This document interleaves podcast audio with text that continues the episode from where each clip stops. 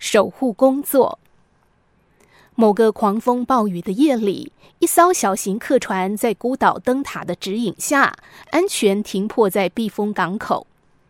船长上岸之后，万分感激地对着灯塔守护者说：“如果没有你这座灯塔指引，这艘客轮与近百位的乘客早就葬身海底了。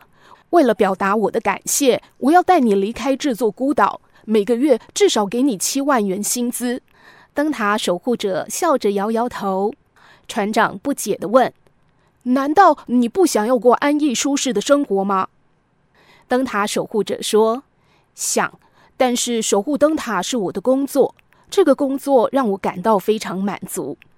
十年前，有一位遭遇风暴的船长跟你一样，想带我离开这里，他答应给我十万元的薪资。假如我当时跟着他离开了，后来的这些船只，包括你的这艘客轮，今天还能获救吗？船长恍然大悟，激动又惭愧地拥抱了这位灯塔守护者。